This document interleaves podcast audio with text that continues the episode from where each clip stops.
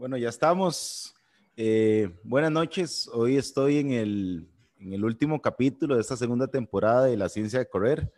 Y bueno, para este último capítulo tengo un atleta y entrenador eh, de lujo, posiblemente de los más relevantes del país de los últimos años, este, que es César Lizano. Sé que a César no le gusta mucho hablar de sus logros, pero eh, hoy le va a tocar hablar un poquito. Entonces, César, eh, primero buenas noches y muchas gracias por aceptar la, la, invitación para hablar un poquito de tanto lo que nos apasiona a ambos, que es el, el atletismo. Hola, hola Ariel, eh, saludarlos a todos los que están pendientes de, de, esta, de esta linda iniciativa que, que, que, tomó Ariel hace, bueno, ya lleva dos temporadas y, y realmente que, que, vale la pena. si no lo pueden ver en vivo, verlo después porque realmente los invitados han sido de lujo y, es un honor estar acá compartiendo un poco de, de lo, que, de lo que ha sido eh, mi carrera deportiva y cómo lo he transmitido a, a, mi, a mi carrera como entrenador también, que, que me ha gustado mucho el transmitir el conocimiento, ¿verdad? Que eso es lo que, lo que buscamos. Gracias, César. Tal vez para empezar, me gustaría que, que hables un poquito de tu formación como entrenador sos, profesor de educación física y eso tal vez no todo el mundo lo sabe. Eh, y luego, obviamente, que nos hables un poquito de tu trayectoria como atleta. Sí, bueno, eh, primero soy graduado de la Universidad Nacional de, la, de la, carrera de Educación Física, Deporte y Recreación. Eh, y ya con, concluí la licenciatura en Rendimiento Deportivo también de la Universidad Nacional. Entonces, creo que, que por ahí ha sido como lo, lo, lo, principal.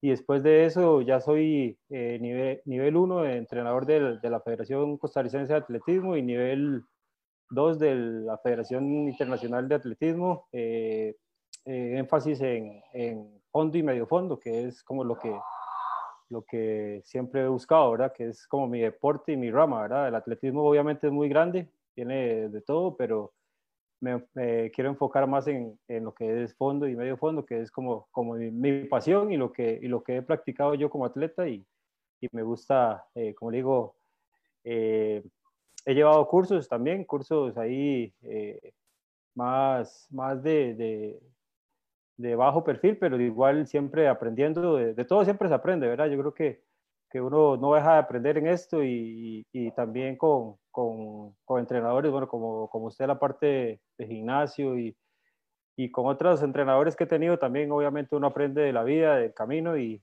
yo creo que por ahí va haciendo su fórmula, su fórmula mágica, su, su, su secreto y, eso es lo que aplica a, a, a, sus pupilos, ¿verdad? César, y a nivel de, logros como atleta, este, bueno, la que nos queda más grande a nosotros en la mente siempre es tu participación en los Juegos Olímpicos de Londres. Pero aparte de Londres, eh, un resumen muy rápido de tu trayectoria como atleta.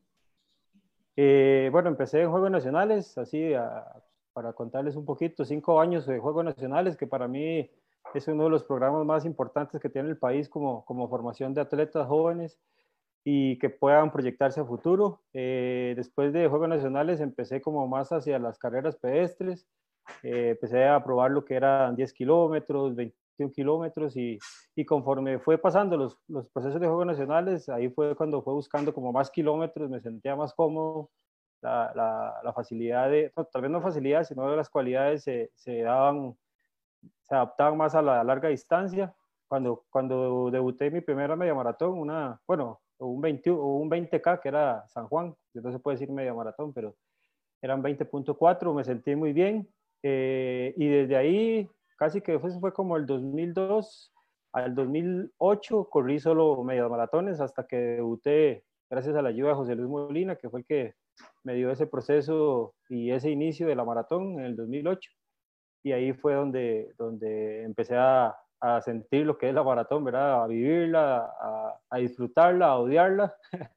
y desde ahí eh, ya llevo 17 maratones en, en mi carrera deportiva y creo que me faltan muchas más por, por, por, por, correr, si Dios lo permite.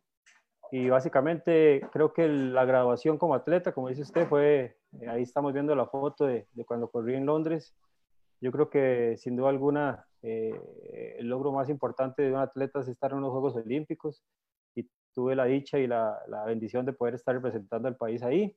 Y he tenido varios eh, eh, campeonatos centroamericanos, eh, he estado en tres mundiales de media maratón, que yo creo que por ahí son, básicamente es como a grandes rasgos mi carrera deportiva, ¿verdad? Mm, buenísimo, más bien muy poco tiempo para resumirla. Gracias. César, hablando ya del tema, hoy nuestro tema eh, de lo que vamos a hablar con vos son cinco métodos para uno correr más rápido, que eso a, los, a todo corredor, tanto calle como montaña, este, de, siempre es su, su utopía, ¿no? Correr de cada vez más rápido, ser más rápido. ¿Por qué son importantes los entrenamientos de calidad? Bueno, yo creo que el, el, entrenamiento de calidad es el que nos va a dar el, el, ese, ese, ese extra, ¿verdad? Digamos, tenemos un ritmo tal vez eh, continuo y si trabajamos la parte de calidad es lo que nos va a dar ese extra. ¿Qué es el ese, ese extra? ¿verdad? Que hoy tal vez en una carrera en los 5 kilómetros y, y, me faltan 5 kilómetros más y tal vez mi cuerpo me dice, ok, estoy capacitado para poder ir un poquito más rápido y yo sé que lo voy a aguantar. Entonces, si no se entrena esa parte, esa, esas cualidades físicas en la parte de calidad, en, los trabajos de calidad que pronto más vamos a, a verlos, eh, tal vez el cuerpo más bien diga, no, más bien échese para atrás porque no tengo ese ritmo para poder seguir y, y, y poder aguantar estos últimos 5 kilómetros. Y también, por decir algo, el pique, ¿verdad? El famoso pique de los últimos 200 metros. Eh, la capacidad de poder hacer esos últimos 200 y cerrar, como dice, como los grandes, también nos da la parte de, del trabajo de calidad. Es decir, muchos, muchas, muchas, muchas cosas nos pueden favorecer si entrenamos en la parte eh, de la planificación de nuestro entrenamiento, los trabajos de calidad, llámese eh, cuestas, velocidad, bueno, ahora más adelante podemos ver eh, uno a uno, ¿verdad?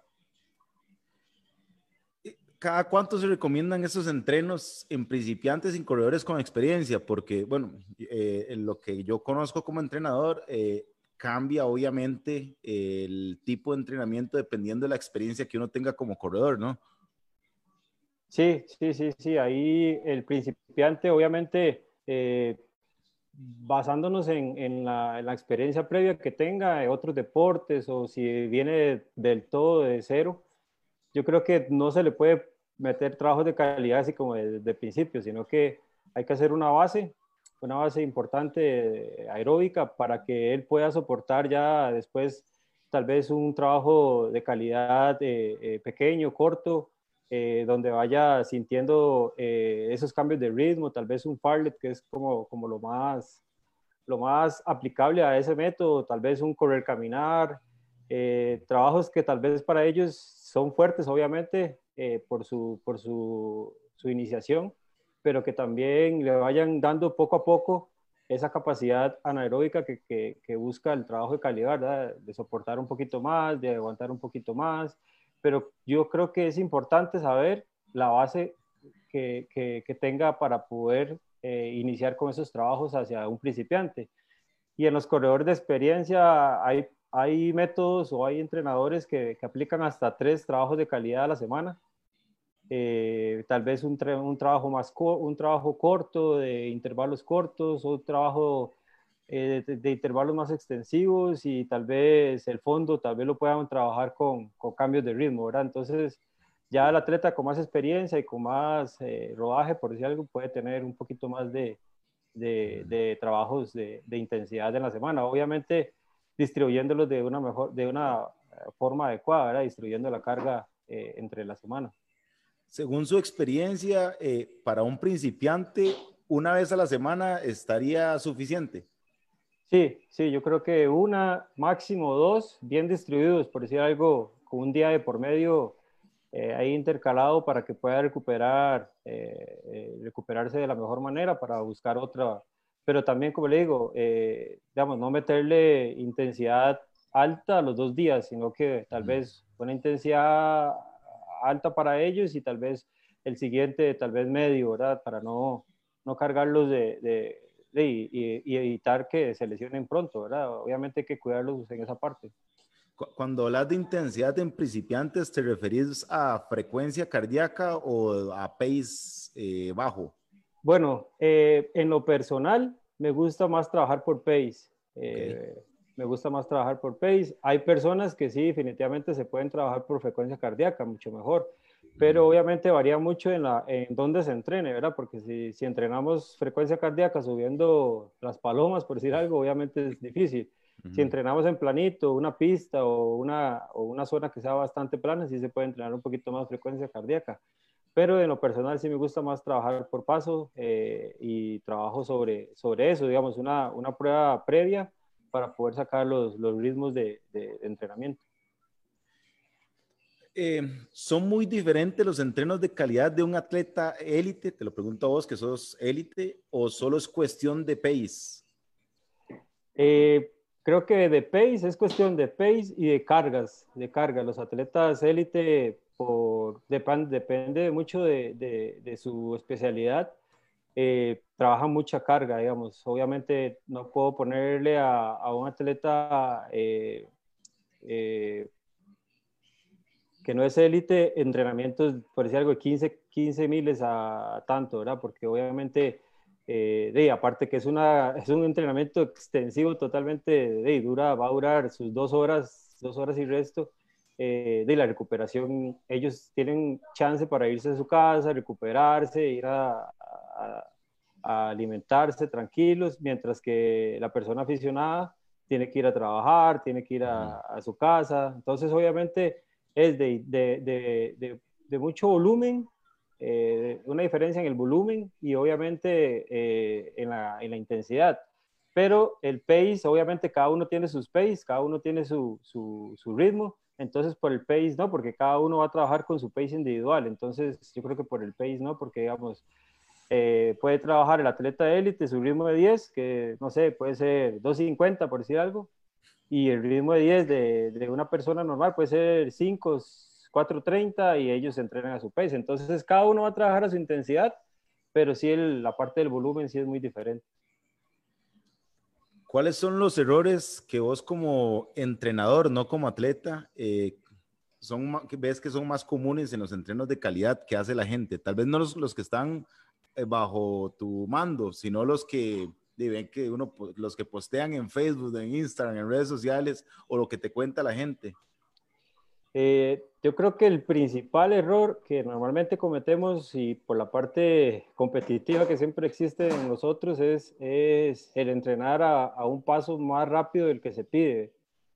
Por decir algo, eh, de, yo me siento bien para hacer el entrenamiento que me puso mi entrenador más rápido pero si el entrenamiento del objetivo, el entrenamiento es, es ese, digamos, es trabajar al ritmo de 10, no lo puedo estar haciendo al ritmo de 3 o al ritmo de 5, 5K.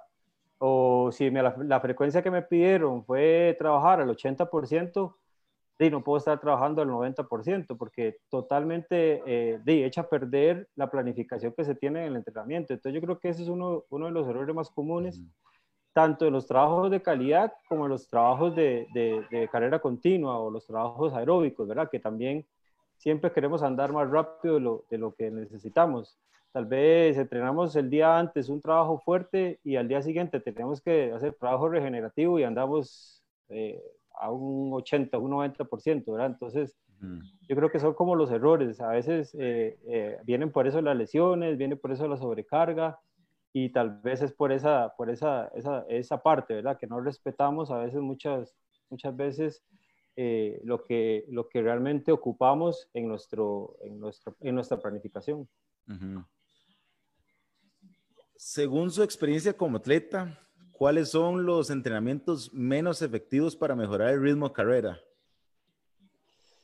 Menos efectivos. viene siendo lo, lo, lo, mismo, o sea, los entrenos más intensos de lo que te pide el profe o, o, al revés, más suave de lo que te dice el coach. Sí, sí, ahí, ahí, eh, eh, digamos, cada maestrillo con su librillo, ¿verdad? Yo creo que, que de cada entrenador tiene su, sus objetivos, su planificación para cada atleta, eh, tiene sus intensidades, tiene sus pausas, tiene sus...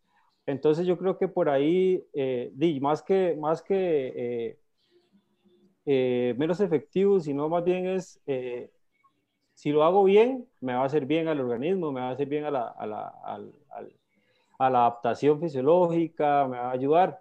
pero si lo hago mal, más bien va a haber un efecto contrario sobre entrenamiento, ¿verdad? Entonces yo creo que por ahí podemos inclinar la, la, respuesta por ahí, ¿verdad? En que, en que no es que no sean efectivos, si, si más bien, si lo hago mal, es ahí no hay, no hay efectividad en el entrenamiento.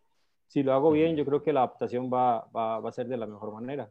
Sí, a veces la gente he notado que creen que, que si no corro rápido siempre no voy a mejorar y se olvidan que posiblemente la parte más importante del trabajo del atleta, creo yo, no es ni el trabajo a, nivel global, no es tanto la calidad, sino es qué tanto puedas bajar cargas. Y bueno, como dice Rolo aquí, que vos sos maestro en el entrenamiento invisible. Este, acaba de poner un comentario. Este, creo que también esa parte cuenta, ¿no?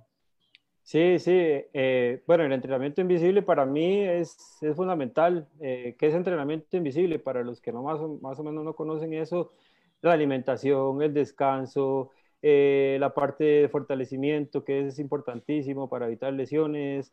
Eh, a veces queremos andar siempre rápido y tal vez no, no nos tomamos el tiempo para, para, fortalecer nuestros músculos, entonces, digo, obviamente vienen las lesiones, ¿verdad? Como le dije ahora, la recuperación es importantísimo entre, sesión, entre sesiones de intensidad si entreno lunes intensidad, el martes tiene que ser suave, tiene que ser regenerativo para que si el miércoles viene la próxima eh, sesión intensa, el cuerpo esté descansado y esté recuperado para poder asimilar bien el entrenamiento. Si hacemos una, eh, una clase intensa el lunes, el martes hacemos carrera continua y nos vamos eh, arriba en el P, abajo en, en, la intensidad, o arriba en la intensidad, perdón, Obviamente el martes, eh, el miércoles vamos a, estar cansados, vamos a estar fatigados y ahí es donde viene la sobrecarga, que eso no es lo, idóneo para un atleta, ¿verdad? Eh, antes de esto, eh, omití una, antes de pasar a los métodos, ¿vos crees que el entrenamiento de calidad de un maratonista es de calle, es igual al entrenamiento de calidad de un maratonista de montaña? Eh, no, para mí es, son diferentes, pero eh, creo que el corredor de montaña no debe descuidar la parte, eh, por, por, lo poco que, he estado ahí en la parte de montaña con, con, con algunos corredores, creo que descuidan mucho la parte de intensidad, de ritmo, y hacen más, más volumen. Y precisamente estaba, ahora que me metí más a la parte de la montaña, he estado leyendo mucho corredores españoles que son, que son eh, potencia mundial en esto, de que ellos eh, eh, no van con eso, con el volumen excesivo, porque obviamente eso nos ayuda, a, nos, nos, garantiza lesiones fijas, ¿verdad? Entonces, ellos son más de, de trabajar también la parte de intensidad, en repeticiones, del ritmo, ¿Por qué? Porque también eh, la montaña nos da chance para poder a veces correr rápido o correr eh, eh, progresivo. Tal vez no siempre seamos subir, subir, subir, sino que también nos ayuda a que las bajadas las podamos hacer un poquito más rápido y poder recuperar terrenos y nos costó mucho la subida. Entonces, yo creo que sí son diferentes, pero a la vez hay que trabajar en algunas partes muy similar, ¿verdad? Sobre todo los ritmos de carrera, podemos eh, trabajar intensidad de, hasta intervalos cortos. También los, los corredores de montaña deberían hacer en subidas, en plano, en bajadas, que, que, son, que son importantísimas para ya a la hora de la carrera poder sentirse a gusto, ¿verdad?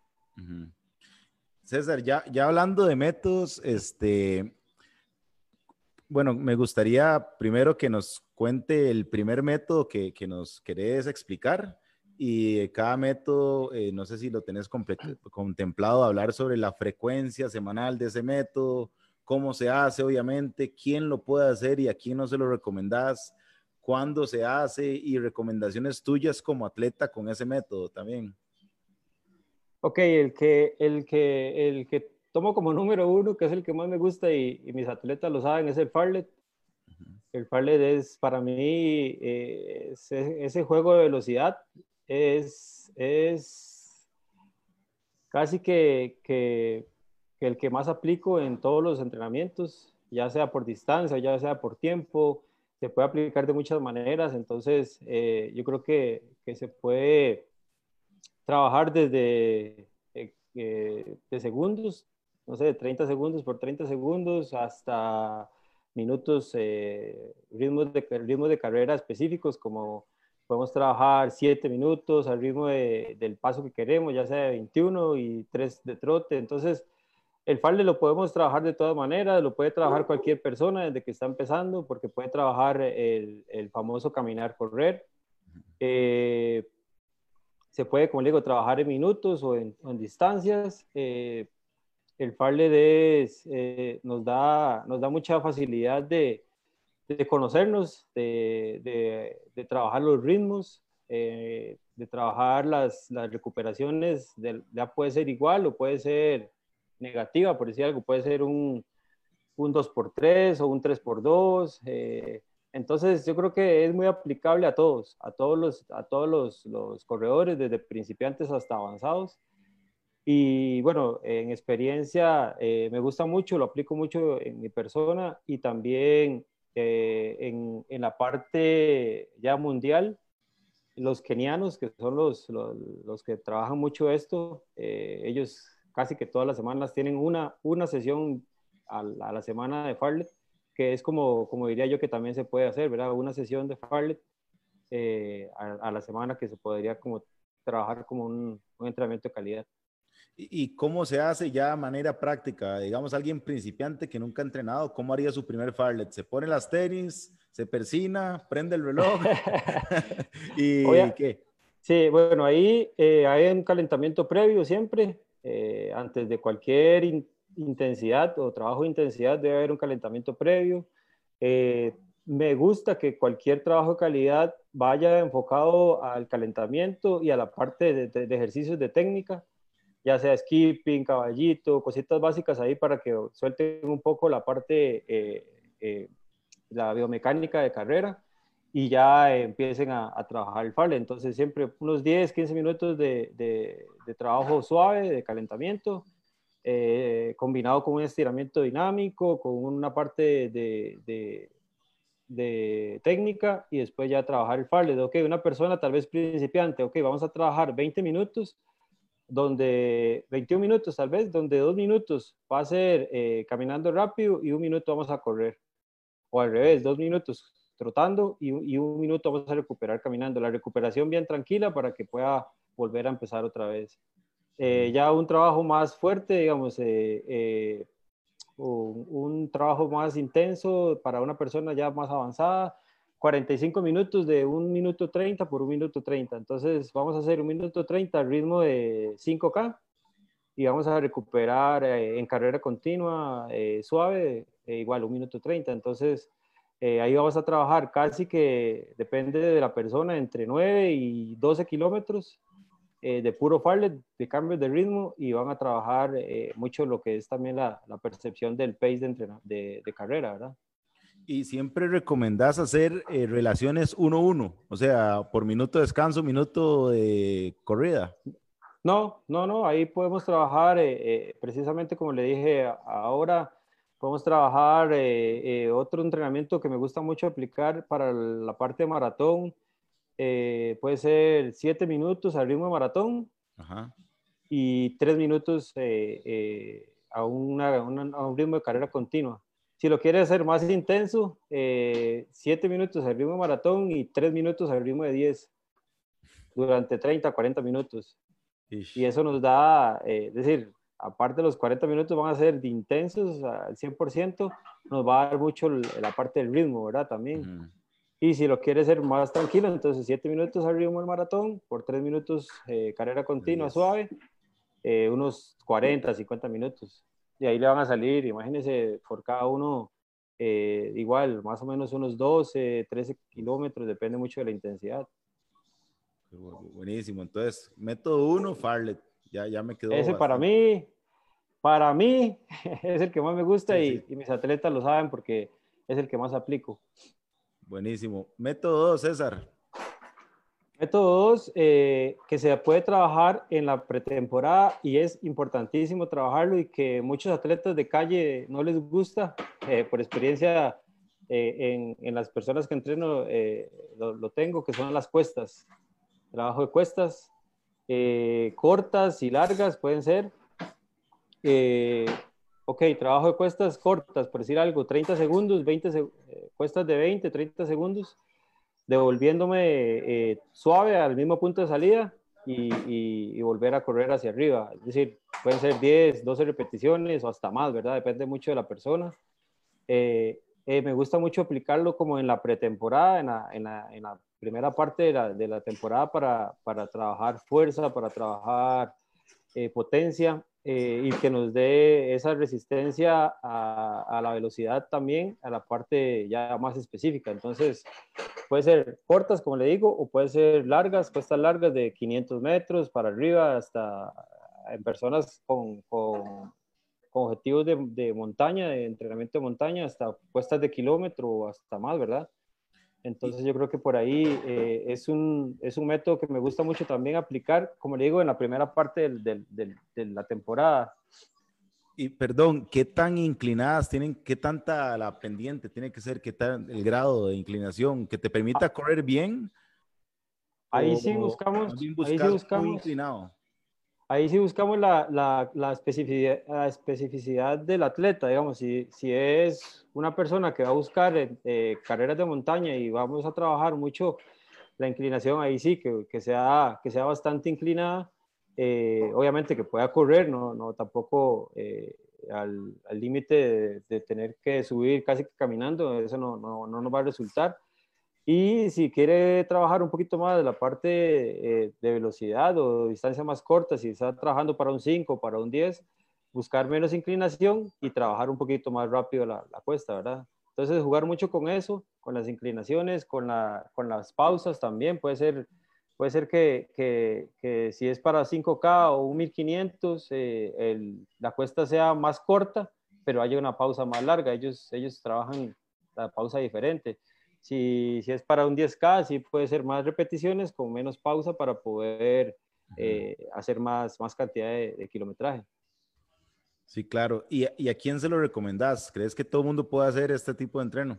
Yo creo que para el principiante no es tan recomendado como así de, de golpe iniciar con eso, ¿verdad? Hay que darle más chance, que vaya eh, agarrando más, más, más confianza Igual, eh, las cuestas las podemos trabajar a una intensidad suave. Cuando vaya a hacer carreras continuas, carreras suaves, ahí podemos ir metiéndole las cuestas poco a poco a, la persona que no sea a, intensidades tan altas, ¿verdad? Entonces, tal vez ir metiéndolo poco a poco para, para que no, no se resienta, eh, porque realmente la, el trabajo cuestas es bastante intenso y queda uno bastante, eh, digamos, es bastante exigente, pues en, e, en este entrenamiento específico de, cuestas, ¿cuánto es el máximo en frecuencia que vos recomendás eh, hacer?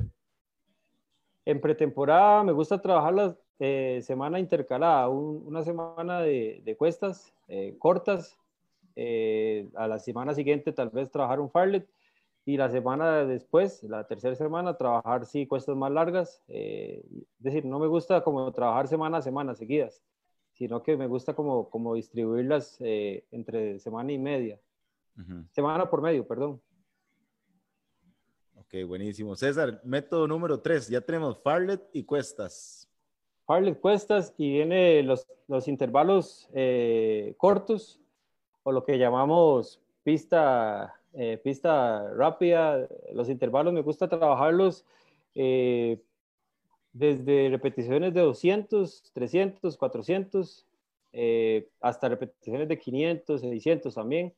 Eh, obviamente sería ideal trabajar en la pista. Ahora, ahora no, no, no, podemos trabajar mucho en la pista, pero entonces trabajamos sobre una ruta que tenga, que tenga esa, esa distancia. Repeticiones cortas, eh, como le digo, desde 200 hasta 600.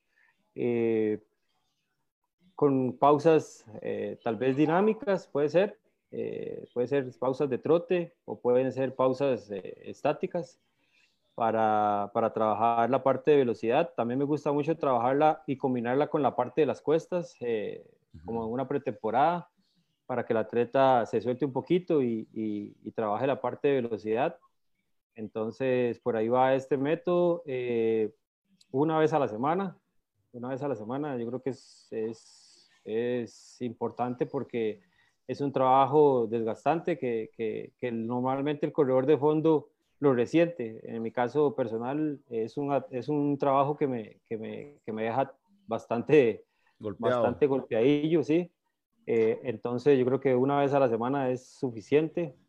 Eh, como le digo, puede ser, ¿cómo se hace? Eh, pueden ser repeticiones desde 200, entonces puede ser, vamos a trabajar, me gusta mucho trabajar pausas dinámicas. Entonces, ok, vamos a trabajar el 200 fuerte a una velocidad, no sé, de 3K, que ya para, para el fondista es, es rápido, por 200 trotando trotando suave, recuperando, llega otra vez al 200 y sale otra vez. Eh, igual en los 300, igual en los 400. El 400 me gusta mucho aplicarlo en los planes de entrenamiento porque es una distancia eh, bonita que tal vez le gusta mucho al, al, corredor de fondo y puede trabajar mucho con las pausas. Puede ser la pausa dinámica o puede ser un minuto, un minuto 30, hasta dos minutos de pausa, depende mucho de la persona, ¿verdad?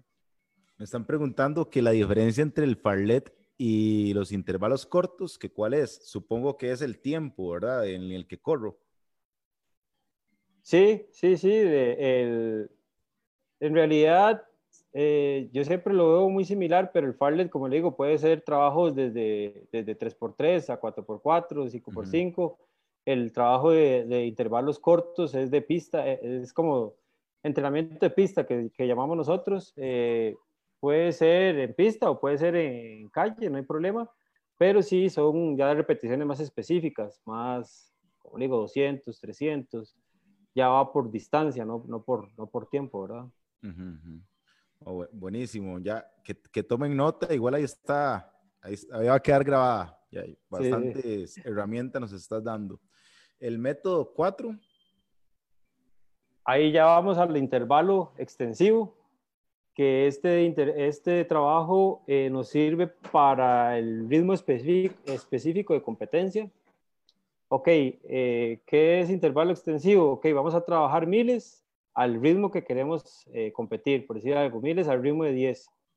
Entonces eso nos va a dar el timing de la carrera. Puede ser desde 1000 hasta 1200. Me gusta mucho ir, aumentando poco a poco conforme vaya pasando la, planificación. Trabajar, no sé, 800 una semana, la semana siguiente trabajar miles, a la semana siguiente trabajar 1200, todo al ritmo de la carrera que vamos a buscar. Ok, entonces si queremos hacer media maratón, entonces vamos a ir aumentando eh, eh, tal vez la distancia.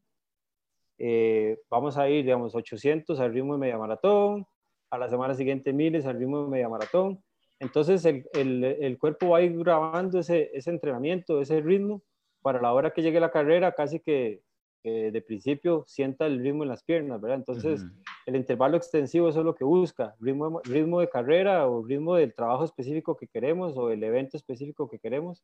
Se puede trabajar de, de todas las intensidades, ritmo de 5, ritmo de 10, ritmo de 21 se pueden trabajar obviamente repeticiones más largas, 2.000 metros, 3.000 metros, eh, para maratón se buscan más repeticiones largas, hasta me gusta mucho aplicar el, el entrenamiento de 5000 para la persona que hace maratón, que corra 5 kilómetros al ritmo de maratón, hasta 6 kilómetros al ritmo de maratón para que, para que vaya como guardando ese ritmo en las piernas, ¿verdad? Y, y la parte, eh, la adaptación se vaya dando, ¿verdad?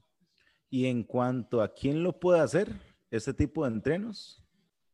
Ya ahí sí es una persona que ya, ya va a tener un objetivo de carrera, entonces ya se supone que es una persona que ya, ya tiene más experiencia, eh, que ya ha tenido eh, bastante kilómetros en los pies, por decir algo, ya busca un objetivo de 10 kilómetros, de 21 kilómetros, hasta las personas que buscan objetivos de 5 también, porque podemos trabajar eh, repeticiones de, de, 800 al ritmo de 5, que le, que le, va a dar también esa, esa confianza también. Ese entrenamiento para mí, en lo personal, da mucha confianza al atleta porque, eh, ok, ya puedo dominar el ritmo en diferentes repeticiones, entonces le va a dar confianza para poder ya llegar a la hora de la carrera y poder aplicar el ritmo que, quiero, ¿verdad?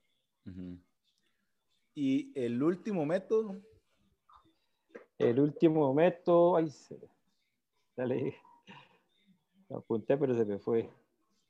Me parece, ah, o, los ordenaste como del más suave al más fuerte, ¿verdad? Parece.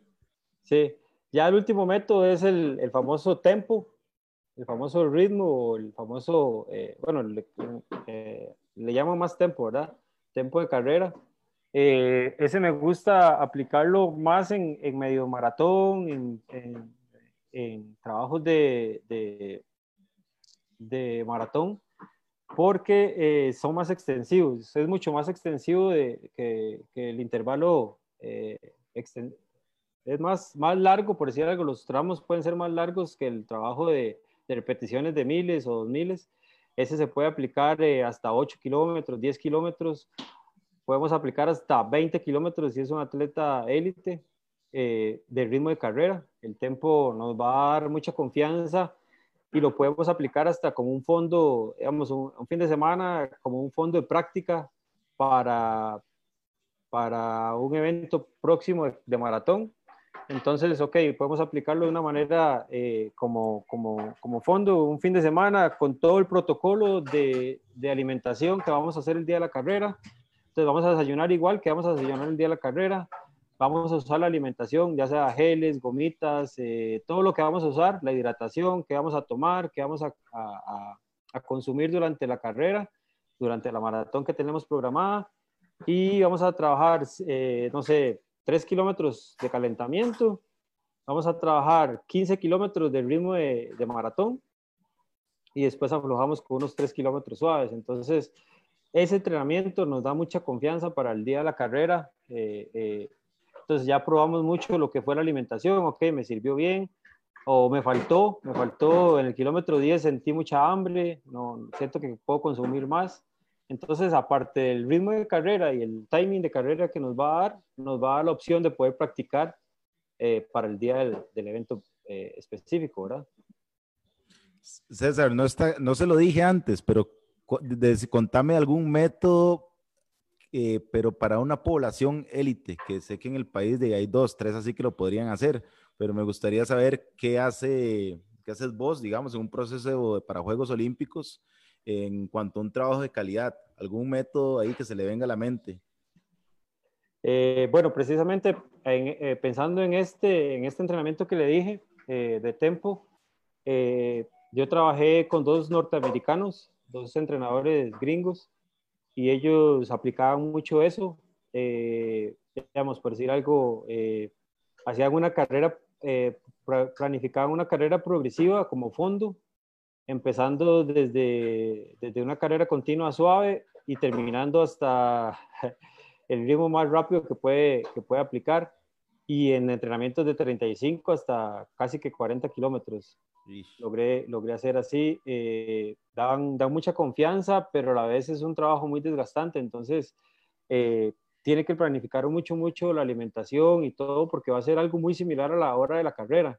Entonces eso da, como le digo, si se hizo bien y se hace de la mejor manera, da mucha confianza para el día de la carrera y ellos lo trabajan mucho, sí, ¿verdad? La, carrera progresiva y como, bueno, ellos trabajan mucho en millas, entonces cada ciertas millas, cada tres millas, cada cuatro millas, cambiaba uno el ritmo hasta llegar a, la máxima velocidad de en los últimos tal vez cinco kilómetros, ¿verdad? Sí, tal vez antes de seguir, eh, me gustaría aclarar algo eh, con una historia que deben estar aburridos los compas que siempre la cuento. Pero cuando en algún momento tuve la oportunidad un par de veces de ver a Jack Daniels en persona, no el whisky, que ese, ese chiste malo siempre lo cuento, ¿verdad? Eh, Jack Daniels es el mejor entrenador del mundo en atletismo durante varios años. Y alguien una vez en una charla le preguntó que eh, mira, vos duraste años aprendiendo y sacando tus fórmulas y investigaciones y ahorita llegas y nos lo tiras a todos nosotros así eh, gratis en cinco minutos. Eh, no, no, le da miedo hacer eso? Y la respuesta del MAE fue increíble. Él le dijo, vea, usted puede llegar al estudio de Picasso, él te puede dar los pinceles, te puede dar el lienzo, te puede dar la idea, pero usted nunca va a pintar un Picasso. Entonces me quedó bastante grabado y como digo, los compas deben estar aburridísimos, seguro ya, ya se salieron después de esta historia de la transmisión, pero lo que quiero decir es que aunque nos haya dado bastantes herramientas ahorita, nos diste cinco métodos muy buenos, lo ideal siempre es que un entrenador sea quien se lo prescribe, no que mañana diga, ah, bueno, voy con todo para las cuestas, ¿verdad? Porque sería un poco irresponsable de nuestra parte. Quería aclararlo, ¿verdad?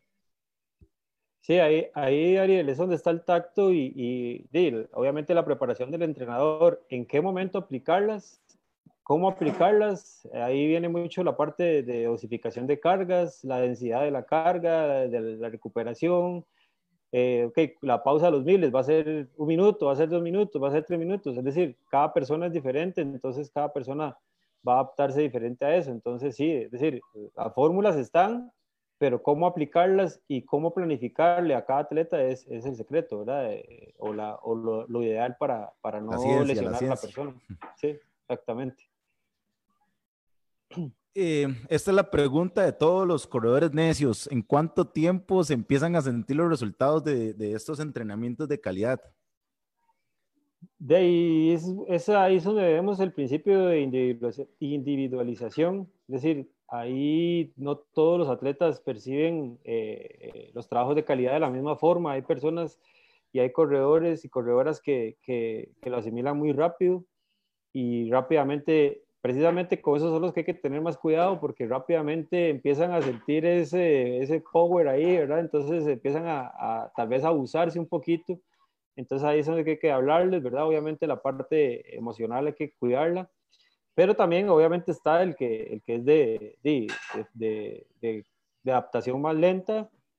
Entonces es muy, muy individual, ¿verdad? Pero yo creo que, que, que cada uno, con solo, por decir algo, con solo que, que lo vaya a aplicar, va a sentir adaptación pronto. Eh, qué tan pronto, qué tan lento es, es, es muy individual. Buena respuesta. Eh, es igual un entreno de calidad para un corredor de calle montaña, y eso nos lo dijo, pero tal vez en esto me, quedó, me queda algo. Yo, tal, vez a manera de discusión, no de, no de contradecirlo, y me gusta más bien que pensemos diferente, porque para eso se trata esto. Eh, yo entreno mucho corredor de montaña y algunos eh, he visto que a veces son obsesivos preguntando que meta pista y meta pista. Yo por lo menos, a mí no me gusta meter pista a un, corredor de montaña porque no siento que, que su adaptabilidad a la pista se vaya reflejada mucho en una cuesta o en la montaña, un, terreno muy técnico. Igual eso va a depender de la carrera que el corredor va a hacer. Pero vos crees que un corredor de montaña, específicamente ahora que estás haciendo trail, con entreno solo de pista de calidad eh, pueda mejorar en algo específico en la montaña? Eh, no, me, parece que se puede aplicar, pero por decir algo, en la parte eh, como, una, como una pretemporada, por decir algo. Ok, viene una carrera de 50 kilómetros en cuatro meses. Ok, en los primeros entrenamientos podemos meter trabajos eh, de intervalos, tal vez no tanto en la pista, sino puede ser eh, eh, tal vez en un, en un, plano de zacate, por decir algo, de la sabana. La sabana, exactamente, puede ser. Ahí precisamente es donde los, los, los, corredores que han entrenado conmigo para montaña han hecho sus trabajos. Entonces yo les pongo, no sé, repeticiones de 400, pero en zacate. Ah, ok, porque la tracción va a ser diferente, no va, no va a ser lo mismo que la pista o tal vez si tienen la opción de buscar un lastre, en lastre. Eh, al principio del entrenamiento, de, la planificación, podemos meterle trabajos así, pero conforme vaya pasando eh, las, semanas, sí es importante ya ir metiéndole más específicamente lo que es la montaña, ¿verdad? O los trabajos más largos, precisamente eh, buscando eso. Pero sí pienso que es importante que en algún momento de la, de la planificación se le meta la parte de velocidad y la parte de, de intervalos, ¿verdad? Sí, ahí sí concuerdo completamente. estamos en las mismas. César, ¿se puede hacer una maratón? O sea, sí se puede terminar una maratón, o sea, pero se puede tener un buen tiempo en maratón sin incluir métodos de velocidad o calidad durante la semana. Sí, yo creo que sí se termina, pero a velocidad crucero, ¿verdad? Una velocidad crucero desde que salgo hasta que termino obviamente de mucho depende de la carga que metió, ¿verdad? Porque si, si metió muy poco volumen, la va a ver fea hasta, hasta, hasta, hasta una velocidad suave, ¿verdad? Entonces, yo creo que, que si uno busca, obviamente cualquier persona eh, siente esa chispita de mejorar su, su crono, ¿verdad? Obviamente, eh, hoy puse una frase precisamente de eso, que, que no es competir contra, contra los rivales que tengo a la par, sino que es competir contra esa, esa vocecita que le dice, ¿qué estoy haciendo aquí? Sálgase. Hay que competir contra esa, ¿verdad? Entonces, uno siempre quiere unos segundos menos, unos minutos menos, entonces uno siempre quiere, quiere tratar de correr más rápido, entonces yo creo que si, si quiere hacerlo así, planificarlo así, entonces sí es importante trabajar la calidad. Hay personas que han hecho maratones, como digo, a una velocidad crucero desde el principio hasta el final y lo disfrutan. Entonces, obviamente, tampoco eh, eso es malo, pero sí, siempre es importante dentro de, de, de, querer mejorar, buscar eh, esas, esas ayudas. Tengo a Gabriela Rodríguez, dice que tiene dos meses de entrenar con vos y que se siente increíble, que sos un magnífico entrenador. Vamos a saludar a, saludar a, a, Gloriela y, y, saludar a todos los, los, los Lizano Running Team y los correcaminos que, que confían en uno plenamente y, y, uno trata siempre de darles esas herramientas y, y de guiarlos de la mejor manera. Tal vez, eh, obviamente, eh, con todo lo que hay, ¿verdad? Con todo lo que podemos ahorita en esta época aplicar, pero yo creo que hay que estar motivados siempre, ¿verdad? Entonces saludarlos y, mandarles un abrazo. César, recomendaciones antes de iniciar esos entrenamientos. Ya nos dijiste que es necesario hacer algo de técnica, que es necesario calentar por lo menos unos 15 minutos antes y aparte de eso, ¿qué más crees importante? Ok, hay personas que normalmente en sus, primeras, en sus primeros pasos no desayunan no desayunan antes de hacer un trabajo de calidad y eso los, los pone pálidos, los pone a vomitar y, entonces yo creo que es encontrar eso, ¿verdad? Encontrar cuál es mi desayuno, porque cada uno, cada persona es diferente, cada organismo es diferente, pero para mí es importante que busquen ese, ese, esa fórmula, esa fórmula, ok, si son dos tostadas, dos tostadas, si es una fruta, una fruta, si pero siempre tienen que venir eh, a, los trabajos de calidad con, con, algo en el estómago, con algo, ahora que hay tanta facilidad, gomitas, barritas, todas esas cosillas, pueden probarlas. Eh, después siempre por lo menos unos 10, 15 minutos de trote suave para activar un poquito la parte muscular. Me gusta mucho el estiramiento dinámico, no, no tanto el estático, pero eh, el estiramiento es importante y los trabajos de, de técnica. Eh, porque eso nos ayuda mucho a, que, a la percepción de, de cuando vayamos a, aplicar la técnica de carrera, eh, que, sea, que sea de la mejor manera. Nos ayuda como a, a trabajar la parte biomecánica y después ya aplicarla a la hora del entrenamiento. Entonces yo creo que sí es importante y al final, eh, no sé si la pregunta después viene, pero al final siempre un trotecito suave de recuperación con también con ya un estiramiento de, recuperación, tal vez un poquito más prolongado, ¿verdad? César, en, a nivel de física, digamos que la velocidad está muy relacionada a la potencia y a la fuerza. O sea, tienen algo que ver. ¿Vos crees eh, que incluir entrenamientos de fuerza, sea con el peso corporal, con un, algo en suspensión o propiamente en el gimnasio, pueden de cierta forma colaborar a que uno sea más rápido.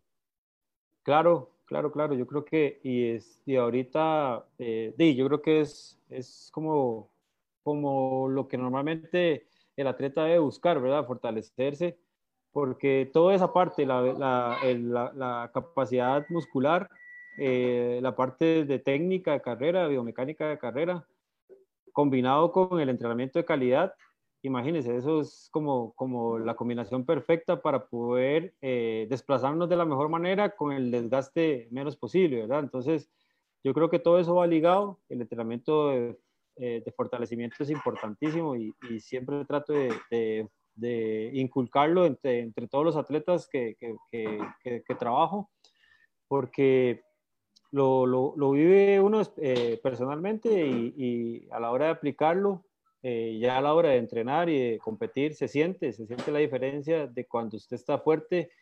Eh, ayuda mucho a la frecuencia de carrera, ayuda mucho al impacto en el suelo, que me golpee menos el músculo, entonces obviamente hay menos desgaste. Entonces todo eso, la, combinado con la técnica de carrera, que para mí no hay que descuidarla sobre todo cuando, cuando uno hace trabajos de, velocidad o de, intensidad, eh, va ligado y yo creo que sí es importantísimo. Le, tengo una pregunta sorpresa, la última, César. Eh. ¿Qué se necesita para ser un atleta olímpico?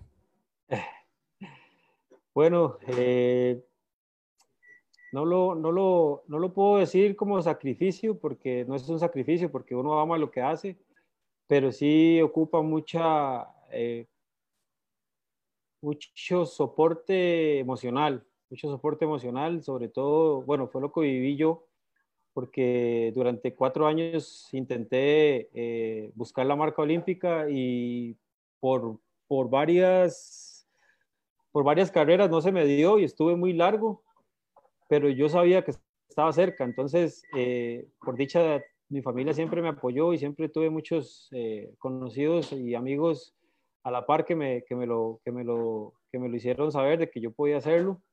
Eh, sin duda alguna como, como fuente importante y como, como dato importante de mi familia.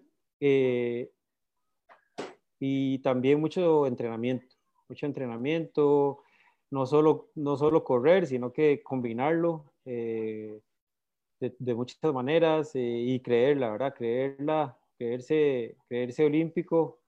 Eh, también la maratón, como les dije al principio, es muy concha, nos da muchas satisfacciones, pero también nos da muchas tristezas y muchos momentos en que quiero dejar todo botado y, y sobre todo eh, en el camino nos va a dar mucha, mucho aprendizaje. Yo creo que antes de ser olímpico tuve mucho aprendizaje sobre las maratones hasta que llegó el día, el, no me acuerdo, me acuerdo muy bien que fue el 11 de octubre del 2011 y sin duda alguna eh, fue como, el, para mí, eh, la maratón de Chicago fue como, como mi, mi, mi, maratón olímpica, no tanto los Juegos Olímpicos, porque los Juegos Olímpicos fue una experiencia muy diferente, pero la clasificación a Olimpiadas, eh, todo lo que viví antes, fue lo que más me, mar fue lo que más me marcó, ¿verdad?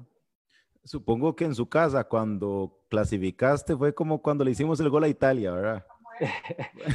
sí, sí, ese, ese día, ese día andaba con, con un, amigo muy, muy cercano, Raúl González.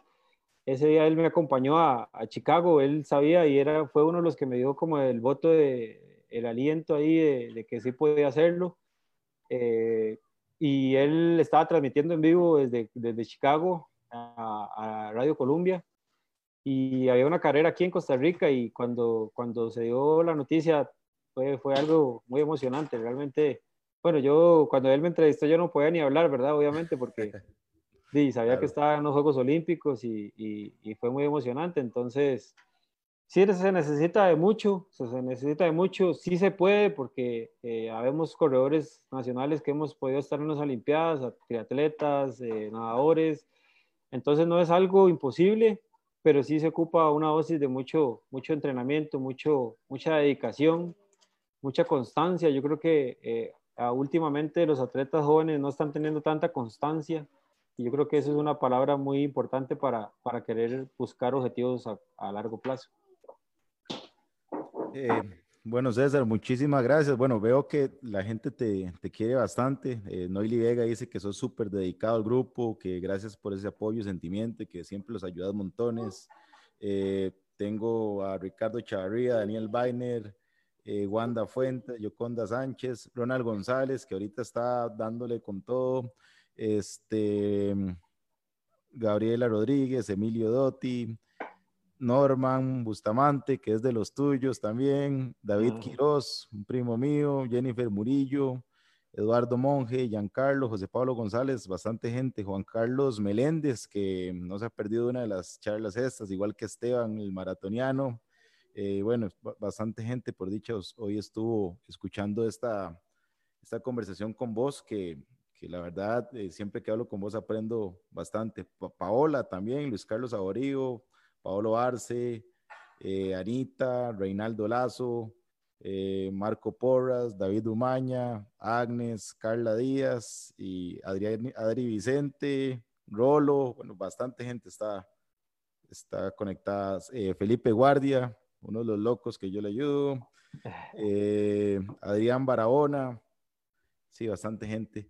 Eh, bueno, pues César, muchísimas gracias. Como te dije desde el principio, eh, bueno, sos de las personas que más admiro, de las que he aprendido más y de los atletas tal vez eh, más importantes que he entrenado y que me han ayudado también a, a, crecer, no solo como entrenador, porque he aprendido bastante cosas de vos, sino también como, como persona. O sea, siempre hablo de vos de esa humildad que te caracteriza y de que, de como hoy, nos diste cinco métodos para entrenar frecuencia, intensidad, todo. Este, y creo que así sos con el grupo, siempre lo das todo y por eso la gente te, te quiere bastante.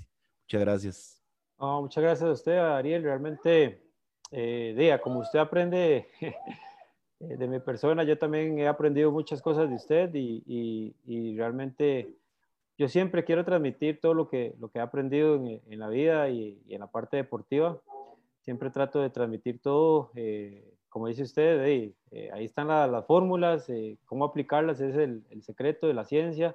Eh, y siempre soy muy abierto a esto, ¿verdad? A poder tener charlas para, para que la gente tal vez vea que, que, no es solo ponerse las tenis y correr, sino que siempre hay algo, algo que, que aprender, algo que, que, hacer. Y más bien agradecerle mucho el espacio, saludar a todos los que estuvieron ahí conectados, todos los realmente se aprende bastante y como le digo, si, si no pudieron ver las charlas anteriores, también véalas porque sí son, son, se les puede sacar mucho provecho y, y, ojalá que venga una tercera temporada con mejores charlas. viene, de hecho, bueno, muchas gracias a todos porque ya estas son la segunda temporada, como lo hemos dicho, y a partir de la siguiente semana, yo creo que ya se volvió una tradición, todos los miércoles eh, vamos a seguir con invitados. La próxima semana voy a estar con Tomás Calvo. Él nos va a hablar sobre correr para estar fit. Entonces es un tema ahí eh, tal vez un poco diferente, pero bastante importante también para y que mucha gente lo, lo está haciendo actualmente.